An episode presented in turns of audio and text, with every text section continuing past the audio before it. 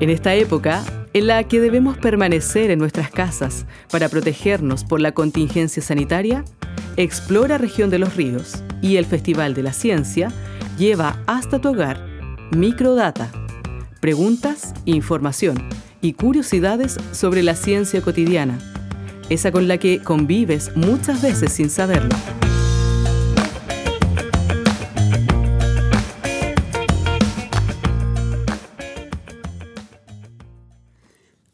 Soy Sofía Brain. Me gusta contar historias sobre ciencia y te invito a conocer y preguntarte sobre la ciencia y la tecnología con la cual convivimos. Hoy quiero conversar contigo respecto a... Tía, tía. Hola, José Pepito. ¿Por qué vienes tan apurado? Es que tengo una tarea y no entiendo mucho. ¿Me podrías ayudar? ¿Es de tu clase de ciencias? No, no, es de mi clase de lenguaje. A ver, porque tú sabes que yo no soy profesora de lenguaje. Tía Sofía, tú lo sabes todo. Nadie lo sabe todo, pero sí sé de hartas cosas. bueno, pero cuéntame, ¿de qué se trata? La profesora nos dio de tarea que averiguáramos la diferencia entre lenguaje y lengua. Ah, quizás te pueda ayudar, porque esa es una materia que tratan los y las lingüistas. ¿Las qué? Lingüistas son las personas que estudian e investigan sobre todo lo que tiene que ver con el lenguaje, o mejor dicho, los lenguajes. Ay, tía Sofía, ahora sí que se me va a armar un mote. ¿Ves? Ahí ya estás haciendo un uso metafórico del lenguaje. Me rindo, me rindo. Vengo para pedir ayuda y tú me enredas las cosas. ya, ya. Empecemos por el principio. El lenguaje tiene que ver con la comunicación, ¿no es cierto? Claro. ¿Y quiénes se comunican? Las personas. ¿Solo las personas? Parece que también algunos animales. Vi en la tele que las ballenas se comunicaban entre sí con cantos. Así es. Hay muchos animales que se comunican entre sí.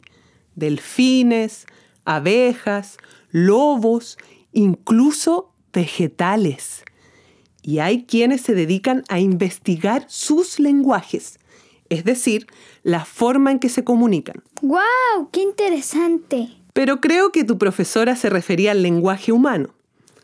En cuanto al lenguaje humano, los lingüistas distinguen entre lenguaje, que es la facultad de todo ser humano de comunicarse hablando, y lengua, que es la actualización del lenguaje en cada cultura.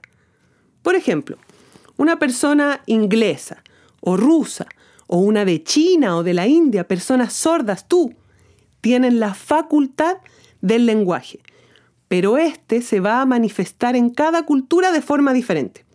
Así, la persona de Rusia hablará ruso, la inglesa hablará inglés, un chino alguna variedad de la lengua china, una persona sorda lengua de señas, y yo chileno. Tú hablas castellano. Pero a lo mejor tienes razón.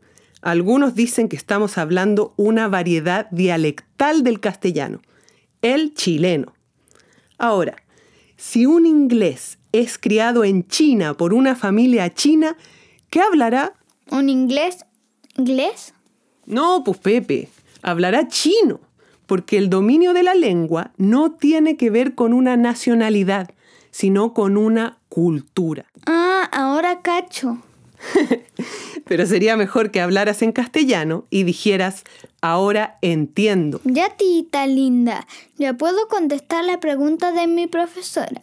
Lenguaje es lo que permite a un ser humano aprender una lengua. Entendiste perfecto. No se nace con una lengua, se nace con el lenguaje, que te posibilita aprender una o muchas. Claro, porque en la escuela estudio también inglés y me gustaría aprender chino y alemán y latín y francés, italiano. E italiano, Pepito. Eso, pero ¿por qué dijiste de antes los lenguajes? Si según me explicaste, hay solo un lenguaje. Claro, eso es en cuanto a la palabra hablada. Y entre paréntesis, te llamo la atención hacia algo de lo que pocos se dan cuenta hablamos usando órganos del cuerpo dispuestos para otra cosa. Usamos los pulmones, que son para respirar. haciendo el intercambio gaseoso entre oxígeno y dióxido de carbono en nuestro cuerpo. Usamos la laringe, que separa lo que es aire y lo que es líquido y comida. Usamos la boca y la nariz para comer y para los sentidos del gusto y del olfato. ¿Verdad, tía? No me había dado cuenta. Ahora vuelvo a tu pregunta. ¿Por qué te dije lenguajes? Te dije lenguajes porque hay otros. Por ejemplo, la escritura. Y el lenguaje corporal, parte importantísima de la comunicación personal. Otro, el lenguaje matemático. Otro, reciente pero que ha tenido un tremendo desarrollo en los últimos decenios. El lenguaje de la máquina. ¿Ese los computadores? Exactamente. Pero te quiero llamar la atención sobre el lenguaje de las matemáticas porque es la lengua que habla la ciencia. Las matemáticas son muy, muy antiguas. Los humanos aprendieron a contar muy luego. Más tarde, con la civilización, la geometría tuvo un impulso enorme. También el álgebra y la trigonometría. Pero no fue sino hasta el siglo XVII en que Galileo Galilei escribió su famosa frase. La naturaleza es un libro escrito con caracteres matemáticos.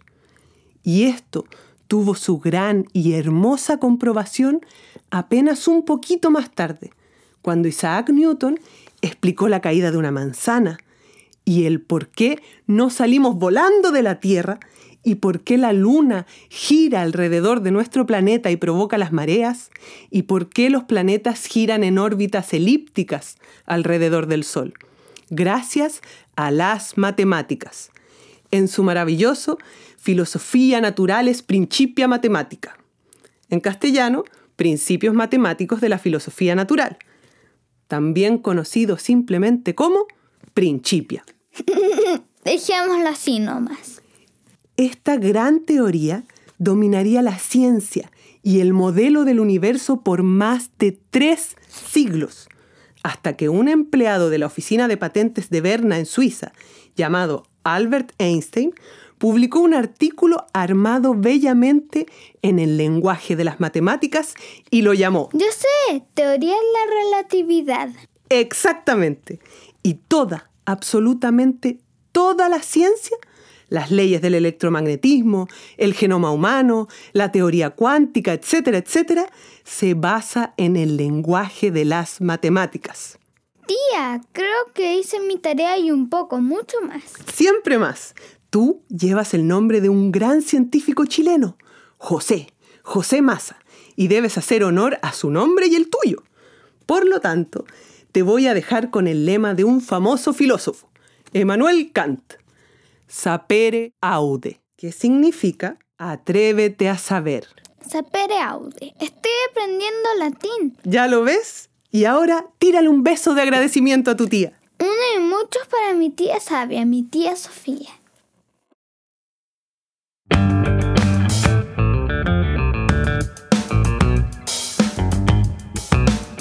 Hemos llevado hasta tu hogar Microdata preguntas, información y curiosidades sobre la ciencia cotidiana, esa con la que convives muchas veces sin saberlo.